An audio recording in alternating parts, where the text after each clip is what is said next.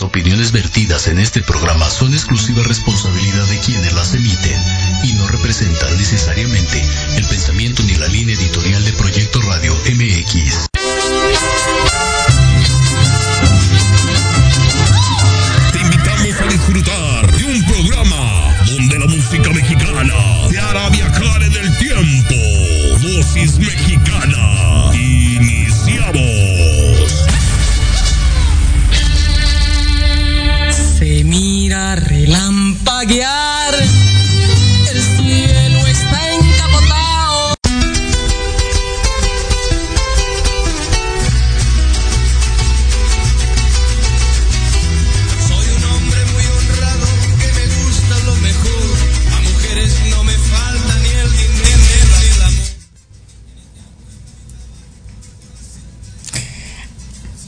Hey amigos, ya estamos de nuevo aquí en su programa Dosis Mexicana como todos los miércoles. Ahora ya iba a cambiar el día.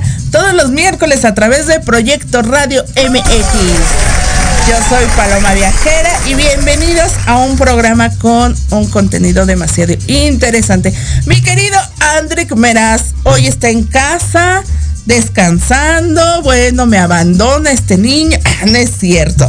Bueno, está preparando todo ya porque dentro de ocho días tenemos nuestro aniversario, segundo aniversario de Dosis Mexicana desde Salón Las Tertulias. Y pues bueno, ya saben, ahí vamos a estar. Los esperamos a todos a partir de las 4 de la tarde con, el, con nuestro elenco, con nuestra madrina y también con nuestros invitados especiales. Ahí en las redes sociales busquen Dosis Mexicana y ahí es donde van a aparecer todo, todo lo que vamos a tener. Recuerden que eh, es entrada libre.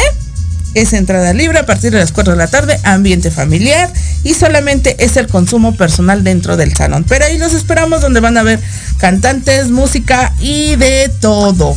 Y pues bueno, ¿qué les parece si el día de hoy presentamos precisamente a nuestra invitada? Hoy tenemos, es la segunda parte de un tema que ya habíamos empezado a tocar anteriormente, pero hoy nos vamos a abocar a los niños en el abuso infantil. Hoy tenemos, me, me es grato presentar a una querida amiga. Pagar con. Ay, eh, perdón, estoy aquí con el celular. Tratando se, me, se abrió un este un comercial, perdón. Hasta me hizo brincar también. Pues bueno, voy a presentar a la psicóloga Enriqueta Urbina Bonilla. Aparte de que es psicóloga, es amiga mía personal, pero bueno, experta en el tema precisamente del abuso infantil. A ella la pueden encontrar, la pueden contactar. Ahorita nos va a dar sus temas, eh, sus redes sociales, su número de teléfono, porque ella nos va a hablar de un tema que actualmente en este momento está muy... Ay, pues es que por las redes sociales está ya muy visto, ¿no? Por las redes sociales todo, toda la información llega al momento. Entonces, por eso ha habido tantas situaciones de tantos cierres de carreteras, de, de escuelas y todo en el abuso infantil. Pero vamos a darle el aplauso a la psicóloga Enriqueta Urbina. Bienvenida, amiga, aquí con nosotros. Muchas gracias Paloma por la invitación y pues sobre todo quienes nos están mirando en este momento, ¿no? Que deseamos que el mensaje, ¿verdad? Los mensajes que enviemos desde este programa, ¿verdad? Llegue a los niños, las niñas, los padres de A familia, padres. los docentes y todas las personas, ¿verdad? Que son cuidadoras responsables de niños y niñas, ¿verdad Paloma? Sí, exactamente. Porque es un tema que creo que toda la vida ha existido, pero antes como que era de que los niños no tenían voz y voto. El adulto era el que mandaba y te callas y no digas nada. Sucedía, pero nadie decía nada. Los niños no tenían esa, ese, esa aptitud y ese poder de de poder hablar. Ahora es que, este, de poder decir, me está pasando esto, me hicieron esto, porque era de que el adulto era el que mandaba y no había más. Así es Paloma, es correcto. Y aparte, había actitudes, había comportamientos de los niños que los papás decían, ay, es normal, no pasa nada. Eh, no se daba, no estaba tan, tan escuchado lo del abuso, Así como es. hoy en la actualidad, ¿no? porque digo, creo que es un tema que toda la vida ha sucedido, nada más que en este momento, este, tiene mayor mayor este auge, ¿no? Pero yo creo que es también por las por las redes sociales. Platícanos un poquito cuáles son las principales creencias en relación al abuso sexual infantil.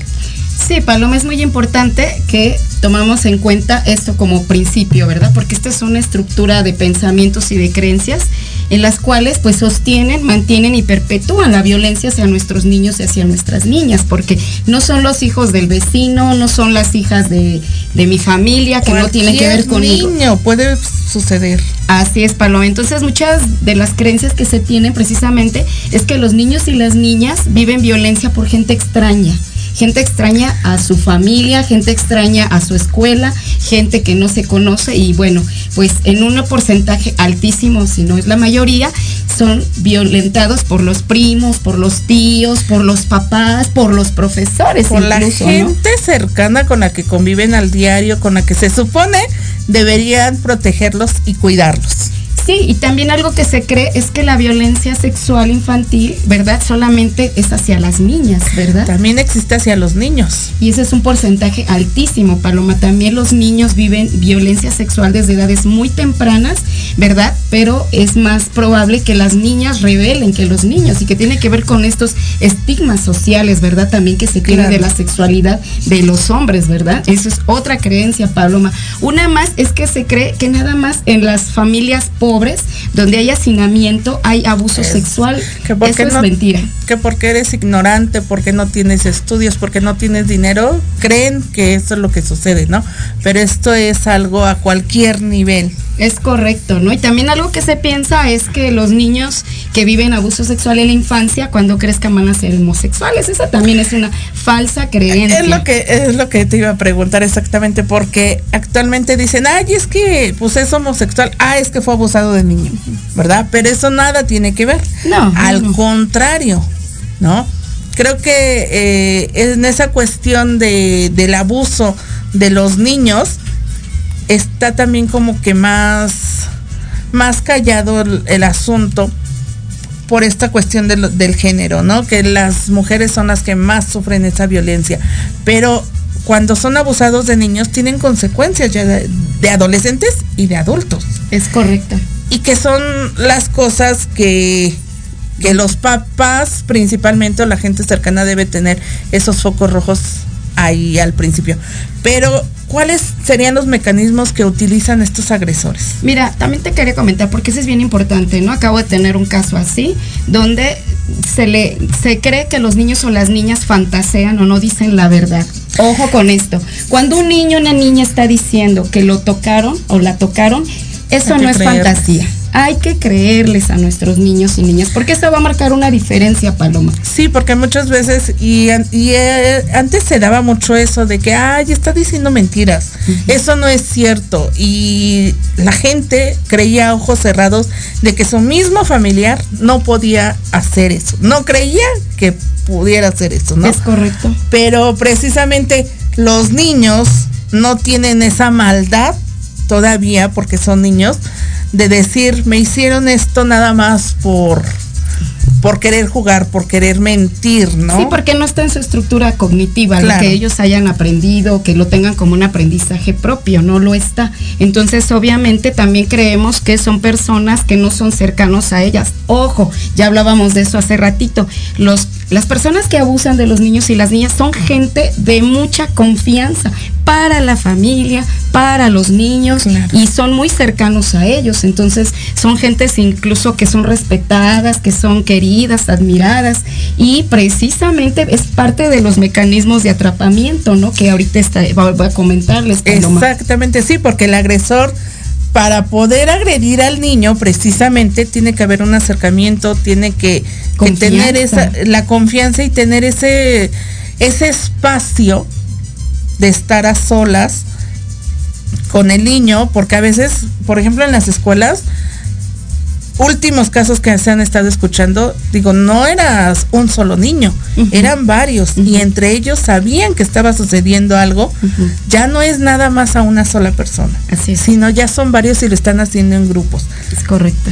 Ahora sí. Y, y, esos mecanismos pues son precisamente estos, ¿no? Hay amenazas, ¿no? De si tú dices este secreto primero, bueno, pues les piden que guarden ese secreto, que hay amenazas, hay amenazas de de va, va, a pasarle algo a tu mamá o a tu familia. ¿sí? Tenía el caso de una paciente que el padrastro era quien abusaba de la niña. El padrastro, pues la amenaza, la forma de atrapamiento era, voy a matar a tu mamá y tú vas a ser responsable de lo que pasa en la familia. Entonces inició el abuso durante 10 meses hubo abuso y culminó en violación, que ya fue cuando la niña ya lo reveló a la abuela. Entonces, las amenazas, la violencia física, ¿verdad? Los juegos, estos secretos, ¿verdad? De guarda este secreto porque así juegan los papás con los niños y las niñas. Pero esto nada más lo sabemos nosotros, ¿verdad? Generarle ese temor, ese miedo, ¿verdad? Y responsabilizarlo incluso. De, la familia se va a terminar y tú vas a ser el responsable, ¿no? O sea, son parte de los muchos mecanismos. Estos son como los más característicos, Paloma. Uh -huh. Claro, los niños con tal de que de ver a su familia bien, de ver a su mamá bien, pues tienen ese temor de revelar todo eso, ¿no? Entonces, imagínense, no es un tema, uh, no es un tema nuevo, pero es un tema que últimamente se está dando mucho en las redes sociales por esta situación de que la información llega al instante por todos lados. Y pues bueno, vamos a seguir con esto después del corte. Recuerden que esto es Dosis Mexicana. Nos vamos a un corte y regresamos.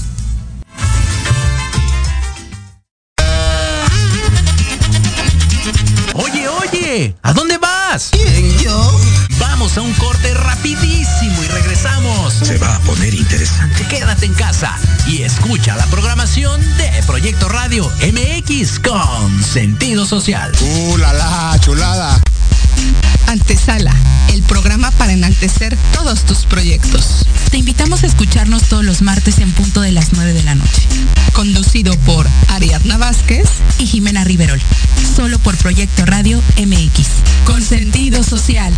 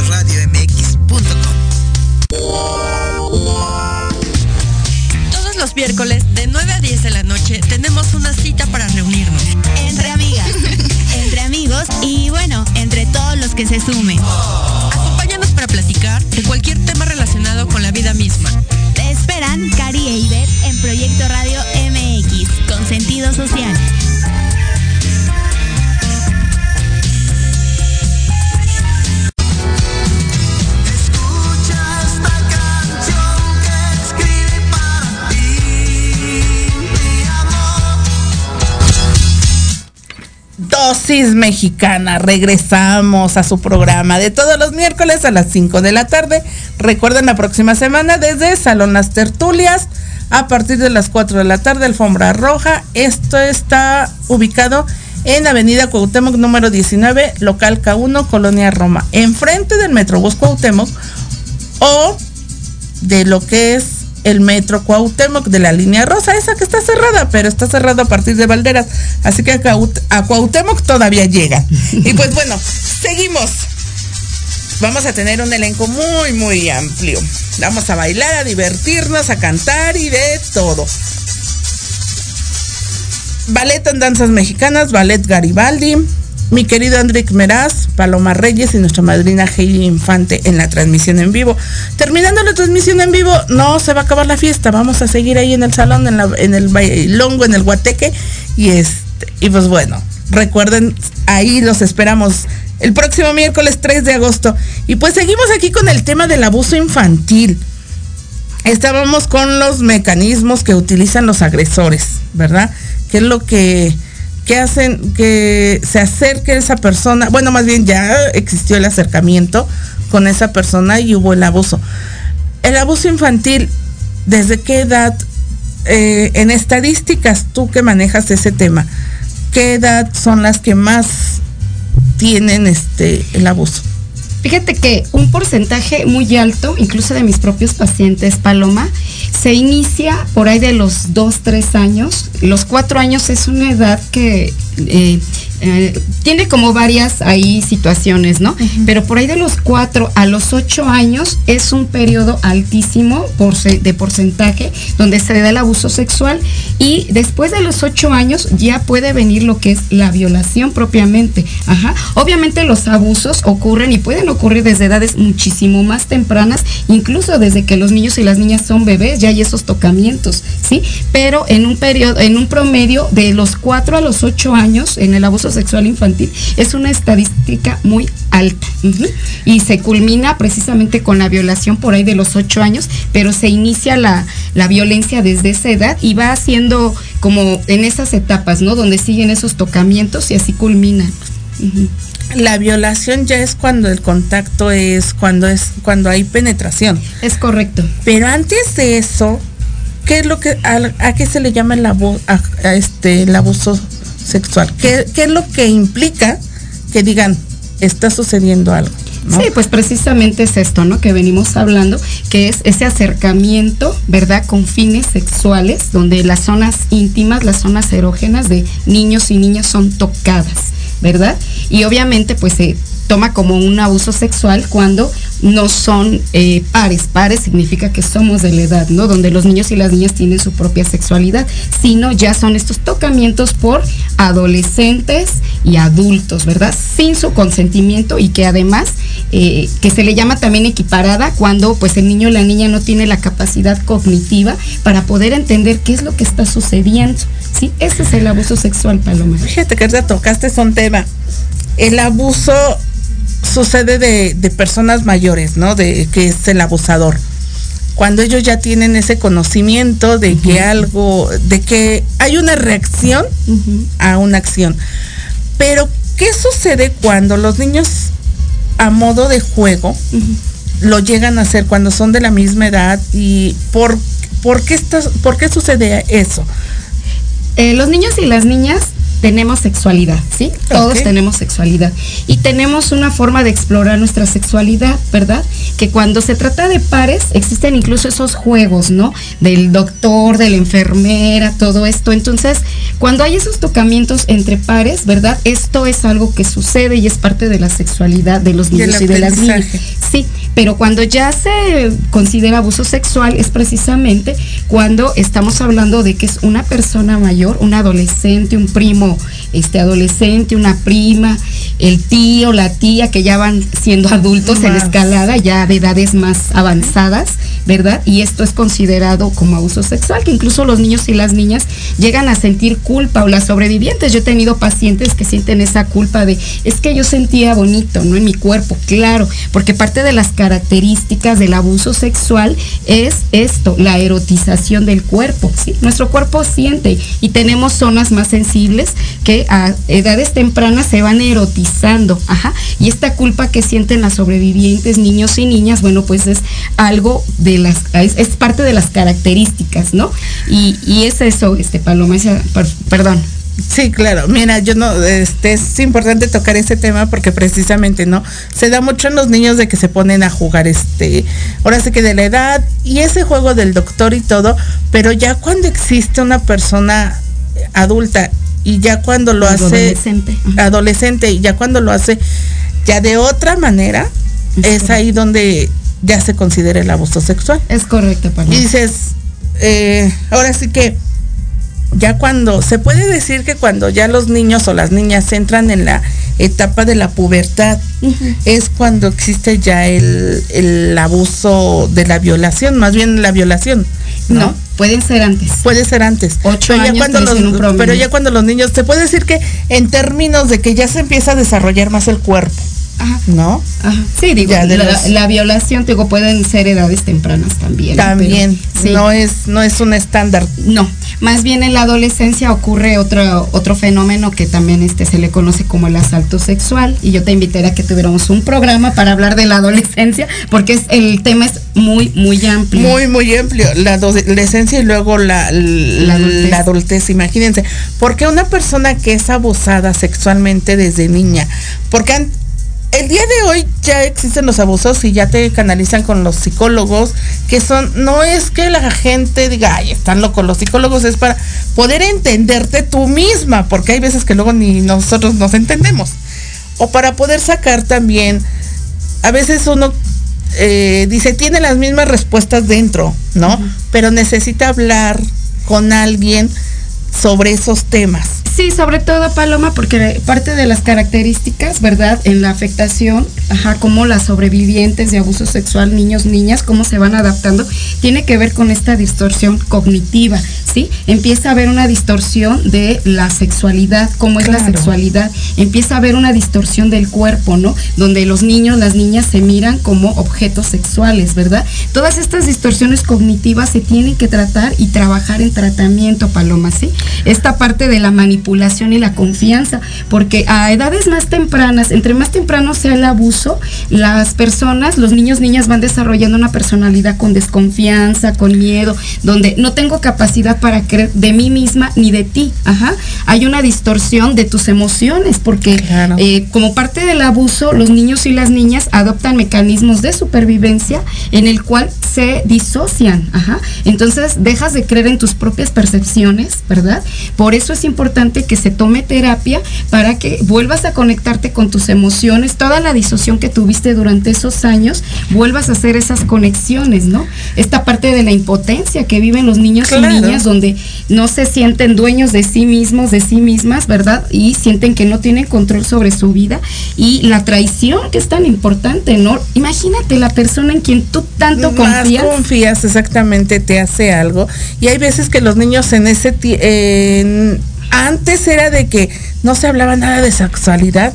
Ni los papás, mucho menos en, en redes, bueno, no existían las redes sociales, pero no, no, se, no se oía nada en televisión, nada de eso de la sexualidad, porque estaba muy estigmatizado ese tema. El día de hoy se ha abierto, ha habido esa apertura para la gente, pero aún así todavía a mucha gente le cuesta trabajo hablar de sexualidad y precisamente es por ese tema, ¿no? Y esos estigmas sociales. Estigmas porque sociales. por los estigmas sociales, Paloma, la gente no denuncia, ¿verdad? Y sobre todo como eh, hablamos de que son personas que son queridas, que se ganaron la Nadie me va a confianza. creer. Es Lo primero que piensa esa persona cuando es abusada, ya sea una persona, ya sea niño, eh, adolescente, adulto, dice, nadie me va a creer y nadie va a hacer nada. Es correcto. Entonces, todos estos prejuicios, ¿verdad? Entonces se da voz, escucha a los prejuicios y no estamos protegiendo verdaderamente a nuestros niños y a nuestras niñas, ¿verdad? Exactamente. Que eso es lo más importante. Incluso hemos sabido cómo se tapa al abuelo, cómo se tapa al tío, al profesor, No pasó incluso. ¿no? nada, claro, sí, Que sí, hablábamos sí. de eso hace un momento, ¿verdad, Paloma? Exactamente. ¿Cuál, eh, qué es, qué son, ¿Cuáles son los síndromes o ajustes de las víctimas? Esto de los ajustes es como las, eh, como las víctimas, niños, niñas, van sobreviviendo, cómo se van adaptando, qué les va sucediendo, no tiene que ver con estos síndromes. Hay un síndrome que es uno bien característico, Paloma, que es el de desesperanza, ¿sí? Desesperanza es, a mí no me cree nadie, nadie me protege, pase lo que pase, esta situación va a ser la misma, ajá. Entonces, eh, nosotros, por ejemplo, lo observamos clínicamente cuando los niños y las niñas nos dicen, es que la vida es terrible, ¿no? Y yo no tengo un futuro bello, la vida es mala, la gente es mala, esa es la desesperanza, ¿no? Que es como las víctimas van viviendo la, la vida, como lo que les va sucediendo. La percepción que tienen. Eso es, Paloma, se sienten atrapados, se sienten traicionados, que no tienen poder sobre sí mismos y no tienen control sobre sí mismos, ¿verdad?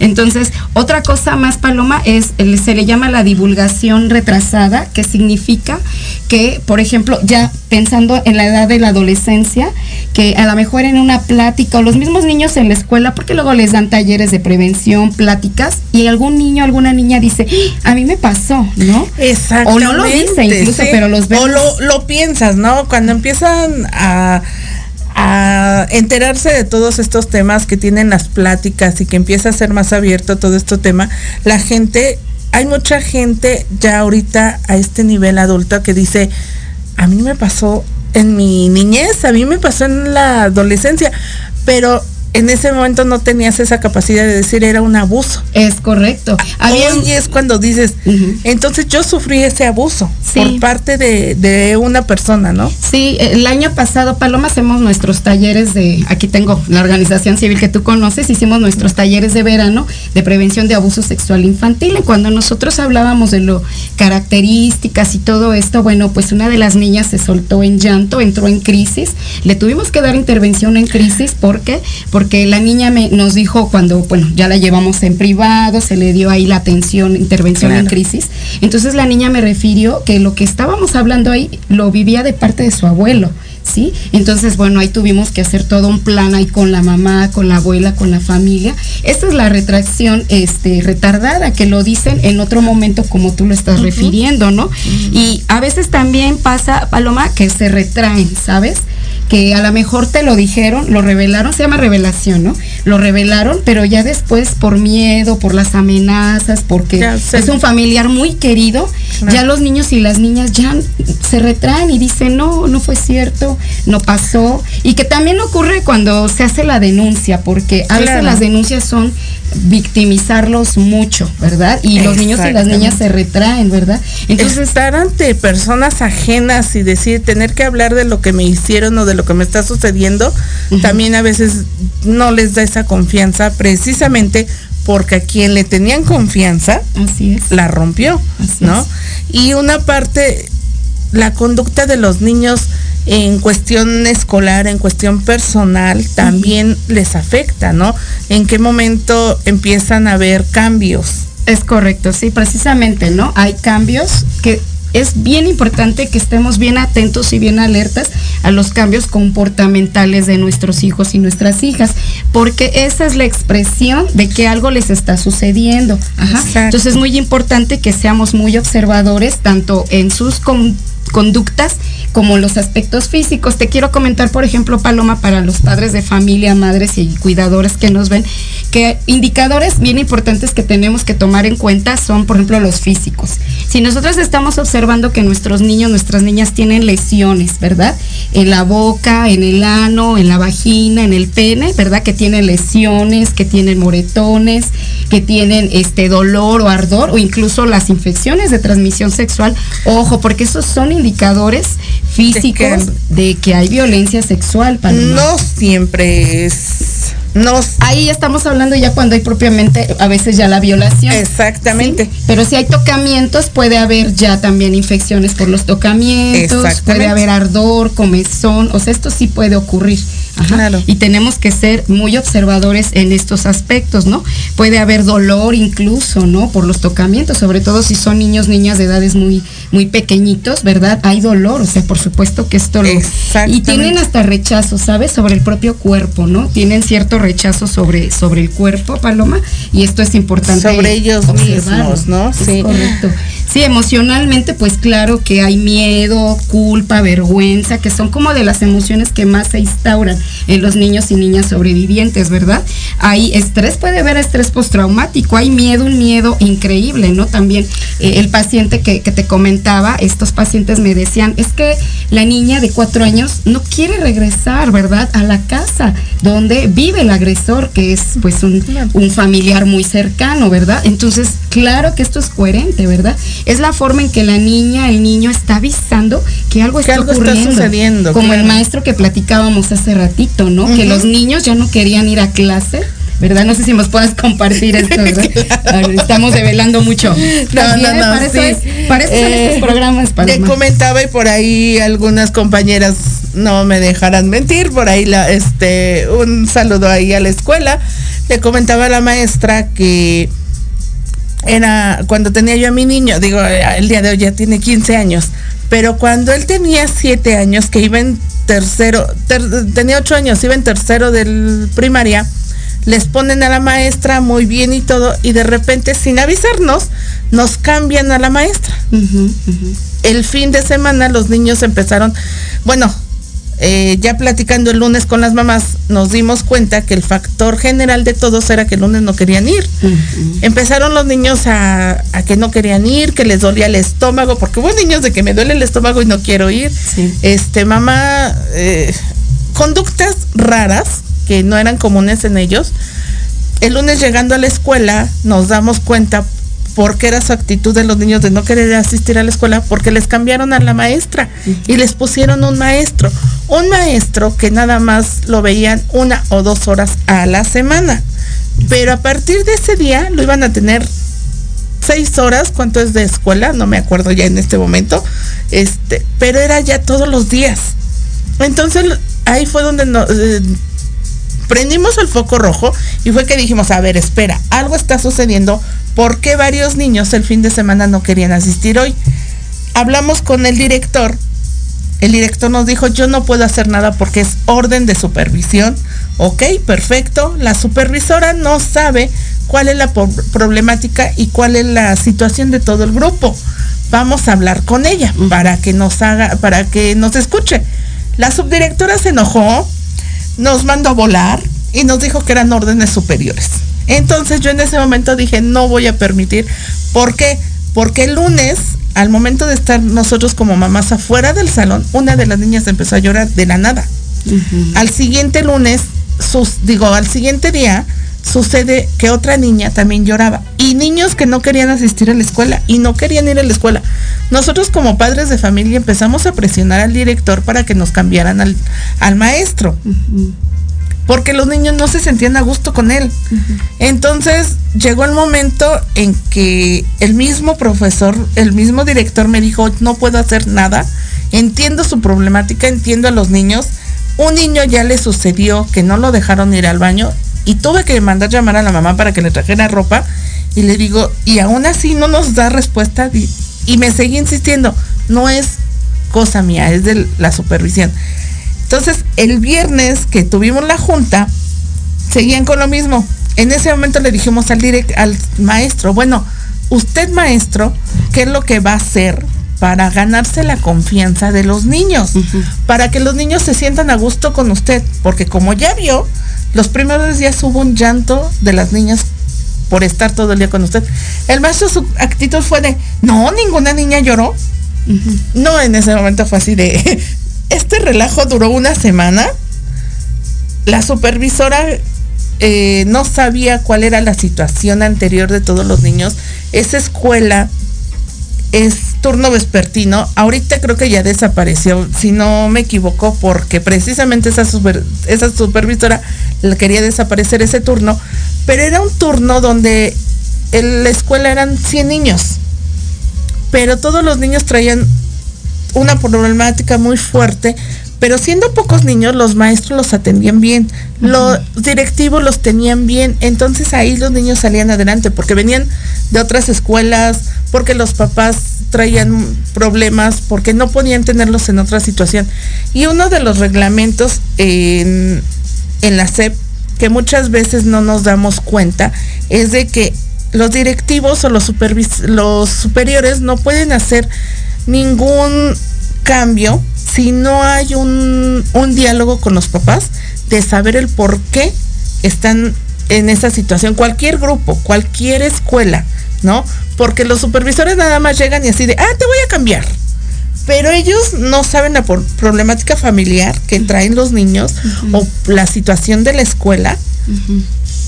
Y ahí nos dimos cuenta que el maestro, digo, él, los niños lo tenían una, dos veces a la semana, pero ya teniéndolo todo el día, realmente no nos pusimos a investigar más por qué era de, por qué los niños no lo querían, pero sí había un foco de que no querían estar con ese maestro. Y ese es un indicador, como dice Paloma, ¿verdad? Como dices tú, de rechazo, de miedo, de no quiero estar con esa persona, que era lo que yo te comentaba hace ratito con un paciente, ¿verdad? Que la niña no quería regresar, que la niña lloraba, estaba en crisis cuando iba a hacer este de vuelta, ¿verdad? A este lugar donde vive el agresor, ¿verdad? Entonces esto es completamente coherente. Los, esa es información que nos dan los niños y las niñas. Ojo, ahí tenemos que tener mucho, este, mucho ojo, ¿verdad? Esos cambios de comportamiento o esas señales que nos, Investigar el por qué. que nos dicen nuestros niños, nuestras niñas. Algo que también, como parte de los síntomas, es que los niños empiezan a hacer, a hacer pipí, ¿verdad? Enuresis nocturna, encopresis, ¿no? Hacer pipí, hacer popo fuera de control. Ese también es uno de los síntomas que tenemos que tener muy en cuenta si esto le está ocurriendo a nuestros niños, a nuestras niñas. También la parte de que empiecen también con conductas de agresión hacia otros niños niñas. Exactamente, ¿no? Porque el día de hoy existe mucha agresión de los niños. Digo, el día de hoy lo, lo manejan como bullying, Ajá. pero antes... Yo me refería a agresión Ajá. sexual, ¿eh? Para Ah, ok. que sea bueno, sexual. pero en cuestión de, por ejemplo, ta- pero también puede resultar que los niños eh, tengan esas agresiones hacia los hacia los compañeros, hacia los mismos maestros. Yo tuve eh, en varias ocasiones que había un niño que era muy agresivo con la maestra, siendo un niño de primero. Y ya lo habían cambiado de varias escuelas y era muy agresivo hacia las maestras. Y eso es un indicador que algo le está pasando a este pequeñito, que está viviendo una violencia, ya sea dentro de casa, que es lo más común, ¿verdad? O la misma escuela, ¿no? Está siendo Exactamente. violenta. ¿Y qué sucede, por ejemplo, de que los, ma- los maestros, que son los que están con los niños y se dan cuenta de las actitudes, hablan con los papás y les dicen, oye, algo está sucediendo con tu hijo. Trabaja con él.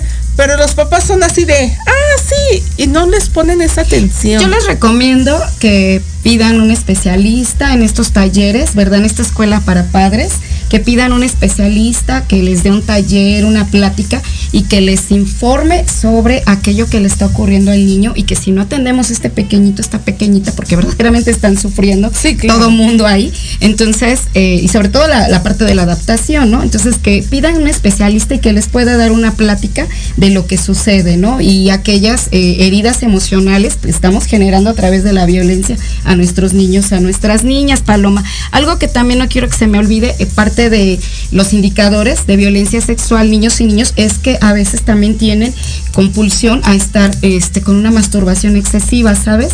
En el refugio donde trabajé durante muchos años con familias que, que conoces, ¿no? Que, que trabajé yo para un refugio de, de mujeres, niños maltratados. Recuerdo una de mis pacientes, porque yo muchos años atendí niños y niñas, que bueno, yo tenía una pelota ahí, ¿no? Grande, este, para las actividades de estimulación. La niña, cuando iba al consultorio, se subía a la pelota y era muy constante, ¿sabes? Estar con esta masturbación, con esta, este, precisamente esta erotización que esta niña ya tenía, ¿verdad? Claro. Pero era algo muy excesivo. Ajá. Entonces, para nosotras, bueno, para mí fue un indicador que esta pequeñita pues estaba, Estaba violenta. sucediendo algo. Es correcto, Paloma. Entonces es bien importante que tomamos en cuenta y lo que conocemos los psicólogos, psicólogos somáticos, que son que los niños empiezan a tener pesadillas, terrores nocturnos, trastornos en la alimentación, que ya no quieren comer bien, que comen de más, ¿verdad? Que es más común que coman de menos, ¿eh? que coman de Que más. coman de más, sí, Sí, claro. que presentan, por ejemplo, estos sobresaltos, las náuseas y los vómitos, ¿sabes? Es algo bien, pero bien característico de la violencia nada. de la violencia sexual infantil y estos síntomas los pueden reexperimentar en eh, difer- diferentes etapas de su desarrollo evolutivo, ajá, que ahorita lo vamos a ver cuando ya entremos un poquito al tema de las sobrevivientes o los sobrevivientes, ¿verdad, Paloma? Ok. Y bueno, hablábamos en cuestión de los niños. ¿Qué sucede cuando ya un sobreviviente en edad adulta y en la niñez fue abusado? En esto, Paloma, eh, fíjate que como tú decías hace ratito, ¿no? Muchas veces se guardó el secreto, ¿verdad? Se guardó el secreto por todos estos mecanismos, ¿no? Pues porque era el tío muy querido, el padrino, el abuelito, el papá incluso, Y ¿no? porque precisamente la sexualidad en tiempos anteriores no podías hablar de ella, en ningún correcto, lado y con correcto, nadie. Es correcto. Era un tema prohibido. Entonces, muchos de esos hoy son adultos. ¿Qué sus, qué, ¿Cuáles son las características? Sí, las personas que ya revelan el secreto, ¿verdad? O hacen la revelación a edades más adultas, bueno, pues son personas que finalmente vamos creciendo, van creciendo, su desarrollo evolutivo son personas aisladas, que se tienden a aislar, porque son personas que no confían en los demás. ¿Y cómo van a confiar en los demás? Pues si fue traicionada su confianza, sí, hubo todo esto, quienes me debían de proteger me Me traicionaron. traicionaron, claro. Y, y soy son personas que llegan a ser desconfiadas, sienten que no tienen control de sus vidas, ¿sí?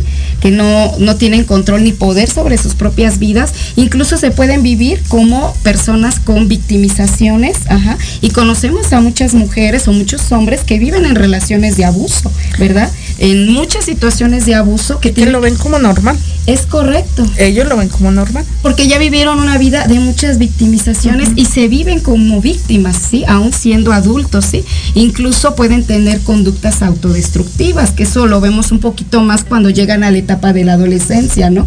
El cuti, que se exponen a las drogas, al alcohol, ajá, estos factores de riesgo. Que es algo así como que ellos, para ellos es una, una forma de escape Es a correcto. todo lo que están viviendo, ¿no?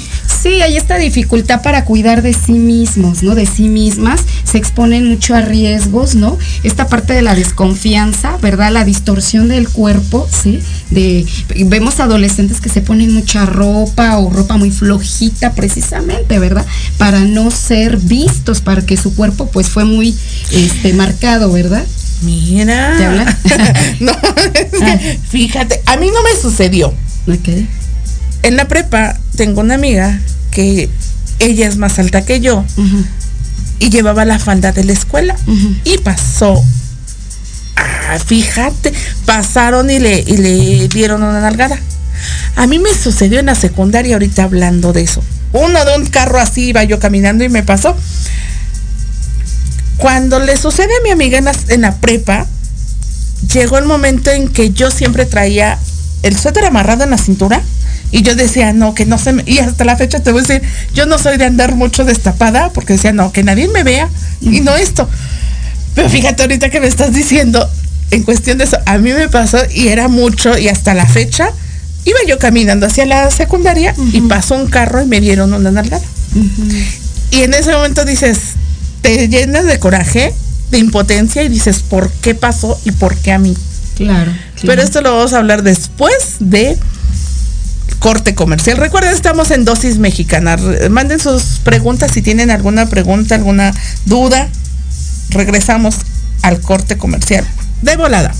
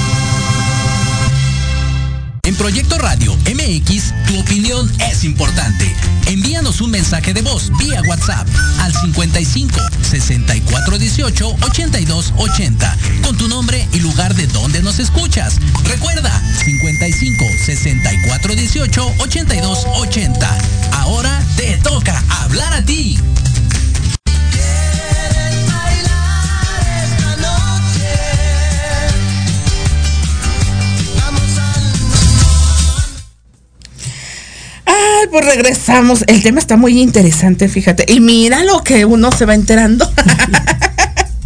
como, fíjate, como estábamos hablando, ¿no? Muchas veces nos suceden las cosas y en ese momento no, no dimensionamos, ¿no? De lo que nos está sucediendo, de lo que, de las consecuencias que puede traer. Pero cuando llega alguien a hablar sobre ese tema, ya más ampliamente y todo, en cuestión, por ejemplo, era lo que hace rato hablábamos, ¿no? Muchas veces no se habla en el momento del abuso, pero cuando llegas a una plática y empiezas a empiezan a empiezas a escuchar y a dimensionar todo eso, dices, a mí me pasó, ¿no? y, en, y en la edad adulta muchas veces dicen, ah, sí me pasó de niña. Y están todavía tiempo de ir a terapia para poder, dicen, sanar todas esas heridas internas, ¿no? Y que es súper importante, ¿no? Porque pues tenemos, ¿no? Derecho a vivir una vida tranquila, estable, de seguridad, que si cuando fuimos niños, niñas, no fuimos cuidados, protegidos y vivimos esa violencia, bueno, pues ahora somos los responsables, ¿verdad? De sanar esa infancia. ¿Sí? De sanar eso que quedó en el pasado, que con la disociación como mecanismo es, ching, yo reprimí ese recuerdo, ¿no? Y yo me disocié, y, eso sabes que tiene Paloma cuando nos disociamos, que vamos alejándonos de nuestras percepciones, ajá, de lo que veo, de lo que oigo, como me dijeron que eso no era cierto, entonces me voy alejando de mis emociones, me voy alejando de cómo veo la vida por esta disociación, ¿verdad? Entonces todo esto es bien importante que lo trabajemos en terapia, para que confiemos en nuestros pensamientos, para que confiemos en nuestros sentimientos, porque fue parte, de hecho también le llamamos sentimientos congelados, ¿no? De ya no tenemos capacidad para expresar lo que sentimos derivado de esa violencia, ¿no? De esa violencia. Mira, no, está, y, que además este eh, Paloma también esta parte de los sentimientos, los que yo veo muy recurrentes en las víctimas sobrevivientes es la vergüenza, la culpa, que son muchas de las emociones emociones con las que más trabajo con, con mis pacientes, ¿no? Por esta, eh, por esta forma de atrapamiento, ¿no? Que la culpaban, la responsabilizaban. Entonces. Dicen, algo hice, algo hice para que me trataran así. Y se viven como, tienen una distorsión en su autoconcepto negativa, ¿no? Soy una persona sucia, soy una persona mala, la gente no puede confiar en mí. Entonces, todas esas emociones, porque incluso las ideas de muerte llegan a vivirlas los niños y las niñas. Claro. Y, y en la adolescencia o en la niñez también, que es más fácil, bueno, no más fácil, es más probable que en la adolescencia se den estos intentos de suicidio y o incluso que haya el suicidio, propiamente. Entonces son temas que no hay que descartar como no relevantes, hay que creerles a nuestros niños, a nuestras niñas cuando nos los dicen en edades tempranas. Y como dice Paloma, si yo ya me percaté en una plática, me di cuenta que eso lo viví, acudan a un especialista, ¿verdad? Somos las personas que nos entregamos, nos dedicamos y, siempre estamos constantemente actualizándonos al servicio de ustedes, Paloma. ¿Dónde te podemos encontrar? ¿Dónde? Bueno, les voy a dar mis teléfonos, es el 55 19 01 18 82 y ahorita les doy el teléfono de la oficina. Eh, tengo una asociación civil de apoyo a las mujeres, apoyo a las familias, sobre todo aquellas familias que han vivido violencia, ¿verdad? Y bueno, nos, nos pueden encontrar en Facebook como Empoderándonos para la Igualdad y la Inclusión Social y el correo, bueno, también es empoderándonos gmail.com y en un momento les doy el teléfono y bueno, pues tengan confianza, ¿verdad? En las especialistas, crean en sus niños y en sus niñas. Y, de verdad que este programa va dedicado, ¿no? A esos niños, niñas que viven y, o están viviendo esta situación de terror, ¿no? De miedo, de cómo salgo de aquí, porque son niños y niñas que cuando alguien les cree, su vida cambia, Paloma. Su vida cambia. Hay que creerles a nuestros niños, hay que ayudarlos y bueno, ahorita pues algunas recomendaciones les quiero dejar para que prevengamos, ¿verdad? Y cuidemos a nuestros pequeñitos. Ok. ¿Cómo vamos a prevenir? Y bueno, pues ya lo venimos platicando, Sí. ¿verdad? Es importante tener cercanía afectiva de nuestros hijos e hijas, mirarlos, escucharlos, ¿verdad? Tenerles esa confianza, porque a veces nuestra vida de adultas, de adultas es mucho trabajo, mucho ajetreo. Entonces no tenemos que estar precisamente ahí al lado de ellos, ¿verdad? Para generar esa confianza, ¿sí? Ellos deben de sentir que somos una base de apoyo, que incondicionalmente cuando a ellos les sucede algo, ahí está mamá, ¿no? Ahí está papá, Claro. ahí está mi abuelito, mi abuelita que me cuidan, me creen.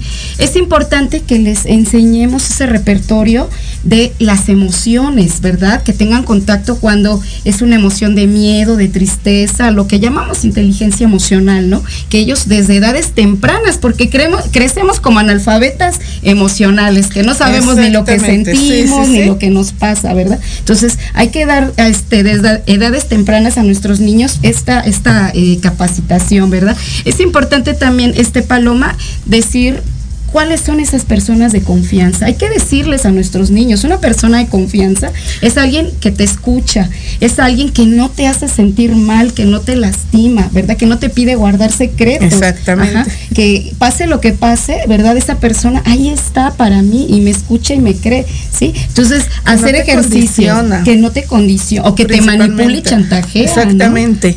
¿no? Es- Principalmente. Sí, fortalecerles su, su autoestima también, que ellos se sientan valiosos, que se sientan amados, sus logros, decirles, mira qué bien haces esto y te quiero porque eres mi hijo, eres mi hija y eres valioso, no por lo que haces en la escuela o porque eres el campeón de fútbol. Amarlos de una manera incondicional. Explicarles también, Paloma, esto de los secretos, ¿no? A ver, si te piden que tú guardes este secreto y a ti te hace sentir incómodo o mal o, o te lastima, entonces eso es un secreto malo, es un secreto, claro. ¿no? Distinto a que si es un secreto porque va a haber una fiesta, ¿verdad? Ay, sí, ay, sí, ya no. Sí, entonces, Claro. Hablar de la sexualidad que decíamos hace ratito. Antes a nosotras no nos explicaron, ¿verdad? Así se llama tu vagina, tu pene, tu ano. Nunca nos hablaron de la sexualidad, ¿verdad? Y a veces ni ya cuando somos adolescentes de la menstruación así de ¿y qué sucede? Tampoco nos hablaban de eso. Esos temas estaban prohibidos. Entonces es bien importante que les demos esta información a nuestros niños, nuestras niñas, que ellos vayan aprendiendo desde muy pequeñitos cuáles son aquellas zonas del cuerpo que nadie las debe de tocar, nadie las debe de mirar, ¿verdad? Aquí en, en terapia con los niños, ¿verdad? Pues eh, lo abordamos desde las eh, partes privadas, ¿no? Las partes públicas, las que pueden ver, las que pueden tocar, ¿sí? Ah, pues mi cabello, mis manos, ¿no? Son aquellas partes del cuerpo que en juegos pues se pueden tocar, pero Claro. pues la boca, el, el ano, la- el pene, la vagina, esas zonas son privadas, ¿verdad? Y no, a menos de que vayan a bañar un niño o una niña, ¿verdad? Su mamá, ya son cosas distintas, ¿verdad? Sí, sí, para que no sí, nos confundamos. Que después va a decir, no me toques. Sí, sobre todo también aprender a desarrollar el no. Porque es algo que no aprendemos. Y por ejemplo, ya como sobrevivientes a lo largo de nuestra vida, como perdimos esa capacidad de decir no desde muy pequeñitos porque no teníamos control sobre nosotras y, y nosotros y no nos protegían, eso se va a lo largo de nuestro desarrollo evolutivo de vida. Entonces hay que darles ese poder desde pequeñitos. Mira, mi amor, si a ti no te gusta, ¿verdad? ¿Cómo te están mirando? O que te pidan que hagas algo que tú no quieres, cualquier situación que te incomode, no. Sí, tú debes de decir no, acércate a mí, acércate al maestro, acércate a la maestra, esa persona de confianza previo que ya le hice la lista, ¿verdad? ¿Quiénes son las personas en que podemos confiar? Claro. Para que vayan desarrollando el no, ajá. Y esos límites personales transgredidos que hablábamos de los niños, niñas, ¿verdad? Pues que desde edades tempranas pues no nos suceda, ¿no? No, no, no ocurra esto, ¿no? que todos estos límites, ¿verdad?, se transgredan y crezcamos con este falta de control en nuestras vidas. Forma de prevenirlo a nuestros pequeñitos es aprender a decir no ante las situaciones que no me hacen sentir cómodo, cómoda o me hacen sentir pues sentimientos de tristeza, Claro. enojo, todo esto. La confianza principalmente y saberlos escuchar, saberlos escuchar y creerles, ¿no? Y pues bueno, me recuerdas, eh, página de Facebook donde te pueden encontrar. Claro, en Facebook me encuentran, bueno, tengo página como psicóloga profesional. Ok. Se llama Psicoequilibrio. Y tengo mi página de redes sociales de la Asociación Civil la que asociación. represento y fundé con mucho cariño y amor para estas familias, ¿verdad? Porque yo tengo mucha confianza en el futuro de un niño, de una niña que, que reveló, que se le creyó, ¿verdad? Entonces hicimos esta asociación, se llama Empoderándonos para la Igualdad, así nos encuentran en Facebook y ahí tenemos atención psicológica, tenemos asesoría legal y también tenemos un área de empoderamiento económico donde pues aquellas familias vulnerables, ajá, se les da capacitación, este que se les gestiona, yo propiamente junto con mi equipo les gestionamos capacitaciones y bolsa de trabajo porque trabajamos de la mano con la Secretaría del Trabajo, ¿sí? Entonces así nos encuentran.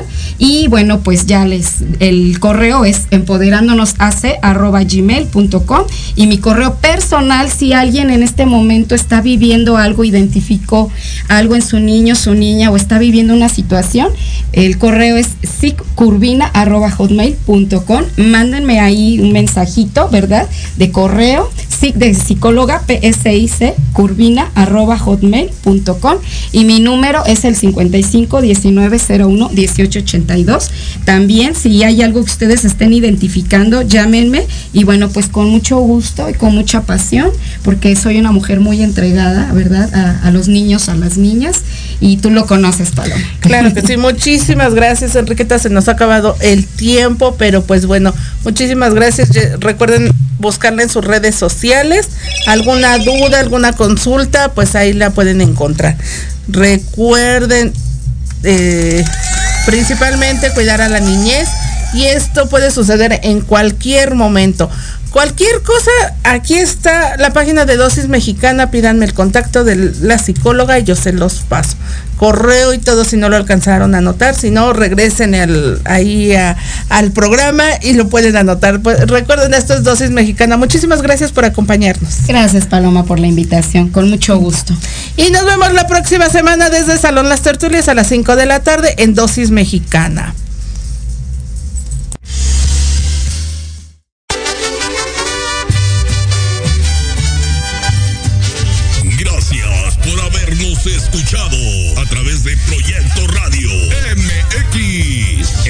Fue Dosis Mexicana. No te pierdas nuestro próximo programa.